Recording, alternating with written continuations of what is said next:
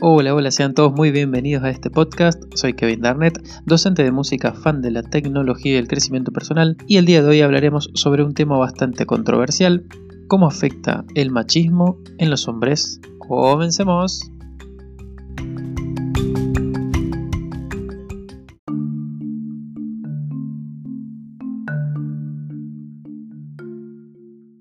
Gracias al crecimiento de los grupos feministas de los últimos tiempos y la lucha que se viene haciendo hace muchísimos años por la igualdad de los derechos entre hombres y mujeres, surge un tema un tanto controversial como dijimos, ¿cómo afecta el machismo al hombre? Existe un sinfín de charlas, manifestaciones sobre el feminismo y todas sus subdivisiones, los roles de la mujer a lo largo de la historia, la sexualidad, entre muchos temas más que muchas veces propiciaron ciertas discusiones, peleas familiares, también discrepancias entre amistades, etc. Pero quizás se habla poco de los problemas que se generan en los hombres por causa del machismo. Muchos estamos en constante deconstrucción en busca de nuevas masculinidades en la cual nos permita desapegarnos de los mandatos que siempre fueron impuestos y que tanto mal nos hacen. Daré algunos ejemplos. Se dice que los hombres son siempre fuertes, cosa que no es tan real. Otro podría ser la idea de llevar el sustento a casa y que el tal trabajo sea únicamente del hombre. El macho no llora, ¿eh? No, no, no, porque como decíamos antes, el hombre es fuerte. Aparte, llorar es de mujer o de niñas.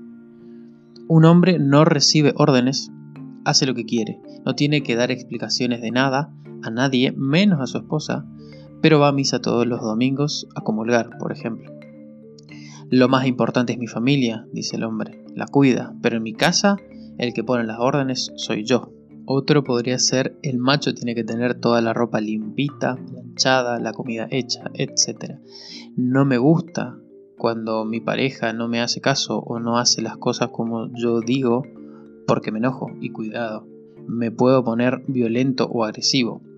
Estos son solo algunos o algunas de las frases o situaciones de las cuales muchos habrán escuchado al menos una vez en sus vidas. También lo habrán visto en infinidad de programas de televisión, publicidad, películas, sí, música, etcétera, etcétera, etcétera. Muchos hombres le dan más importancia a la parte racional, a su parte cognitiva, a lo que piensan, que no está mal, está perfecto, pero dejan a un lado la parte emocional, qué es lo que sienten. Evaden las conversaciones en las cuales se le invita a hablar de lo que sienten, por lo tanto esto lleva a mucha frustración, ansiedad y depresión. Como se sabe, muchísimos hombres, entre comillas, machos, intentan controlar absolutamente todo en la vida, incluso la vida de su pareja. ¿Cómo lo hace? Trata de imponer poder y control controlando las actividades, el tiempo y los espacios personales de su pareja, obligando poco a poco a la mujer a que se deje controlar y pierda su forma de ser, comportándose como el dueño de la sexualidad y el cuerpo de su pareja. Teme que ella se deje seducir por parte de otros hombres, pues asume que no puede tomar decisiones por sí misma y manipula las situaciones. Lo mismo sucede a escalas más grandes como los gobiernos, instituciones, medios audiovisuales de comunicación y entretenimiento, por eso se habla de patriarcado, por ejemplo. Poder y control a gran escala, infundiendo así un accionar y una manera de pensar que ya es obsoleta.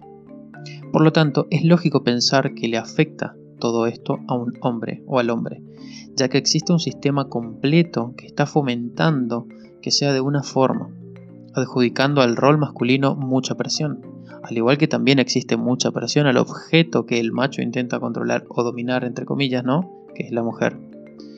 Esto sucede hace miles de años en la historia humana. Y lastimosamente hoy, hoy en día, siguen existiendo casos de abuso, control, dominación y cosificación de las mujeres. Hay que recordar que todos, todos somos víctimas del machismo, tanto el hombre como la mujer. Ahora te pregunto yo a vos, ¿conoces o has conocido a hombres, familiares, amigos que piensen o se comporten así? ¿Te identificás o te sentís reflejado en alguna de las frases o situaciones que menciono? Si te has sentido identificado o conoces a alguien que actúa de esta manera, te invito a la reflexión, a pensar y repensar que muchas de estas formas de actuar o situaciones pueden ser ocasionadas por inseguridades, miedo al cambio, no saber cómo actuar en la actualidad y por la represión de los sentimientos que trae muchas consecuencias. Creo que es importante también decir que todo lo mencionado hasta acá se aborda desde un punto de vista heterosexual, pero el machismo existe también en relaciones homosexuales entre dos hombres o también entre los roles que se cumplen en relaciones entre dos mujeres u otras vincularidades afectivas.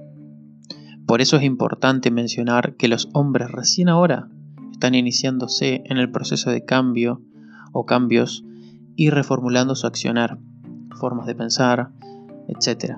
Pero las mujeres lo vienen haciendo hace décadas.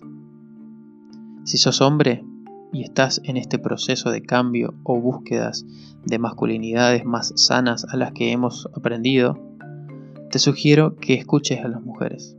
Tienen voz, no son feminazis con un pañuelo verde. Luchan por la equidad, por un mundo mejor y más justo. Te impulso a que te liberes del machismo. Aprendiste a hacerlo, no naciste así. La construcción de la equidad de género es trabajo de la población, mujeres, hombres u otros, no solamente del feminismo. Y ahora para finalizar cito parte de la canción Equidad de Connie Isla. Queda mucho por andar, pero cada vez nos acercamos más. Falta amor, pero cada vez hay más compasión. Falta empatía, pero cada vez hay más conciencia colectiva. Falta respeto, pero cada vez hay más derechos.